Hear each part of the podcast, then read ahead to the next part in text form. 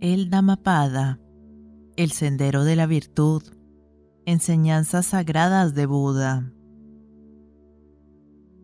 Capítulo sexto. El apego. 1. Aquel que se entrega a la búsqueda de placeres y no al desarrollo espiritual, y llevando una vida llena de apegos mundanos, abandona el sendero recto, esa persona, finalmente, terminará envidiando al que se dedicó al recogimiento y a la meditación. 2. No debes apegarte a lo que es agradable, ni tampoco huir de lo desagradable. Ni debes posar tu mente en lo que amas, ni tampoco apartarla de lo que aborreces, porque ambos son causa de dolor. 3. No debes apegarte a nada, porque la separación de lo que es querido causa dolor. Las ataduras no existen para aquellos que no aman ni aborrecen. 4. Del placer nace el dolor, y también del placer nace el temor. Para aquel que no se regocija en el placer no existe el dolor, y mucho menos el temor. 5. Del apego nace el dolor, y también del apego nace el temor. Para aquel que se halla completamente libre de apegos no existe el dolor, y mucho menos el temor. 6. Del deseo nace el dolor, y también del deseo nace el temor.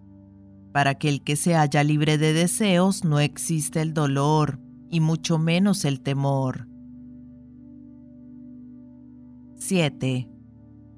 De la concupiscencia nace el dolor, y también de la concupiscencia nace el temor.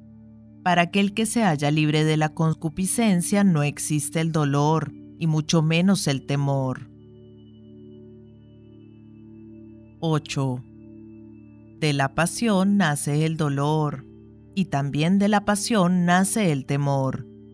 Para aquel que se halla completamente libre de pasiones, no existe el dolor, y mucho menos el temor.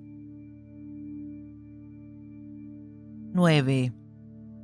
Aquel que es perfecto en virtud y que se entrega a la meditación, que se haya establecido en el sendero espiritual, que siempre dice la verdad y que jamás evita hacer lo que debe, ese es amado por todos. 10. Aquel que ha desarrollado un profundo anhelo por alcanzar el nirvana, cuya mente se halla embebida de pensamientos sobre la santidad, que no está atado por lazos materiales, alguien tal es llamado el que ya no regresa.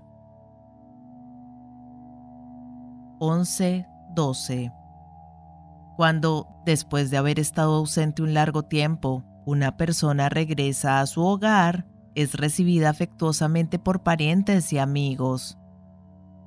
De igual modo, los buenos actos realizados en este mundo reciben con amor al hombre virtuoso cuando llega a los mundos superiores. Aquí finaliza el decimosexto capítulo titulado El apego.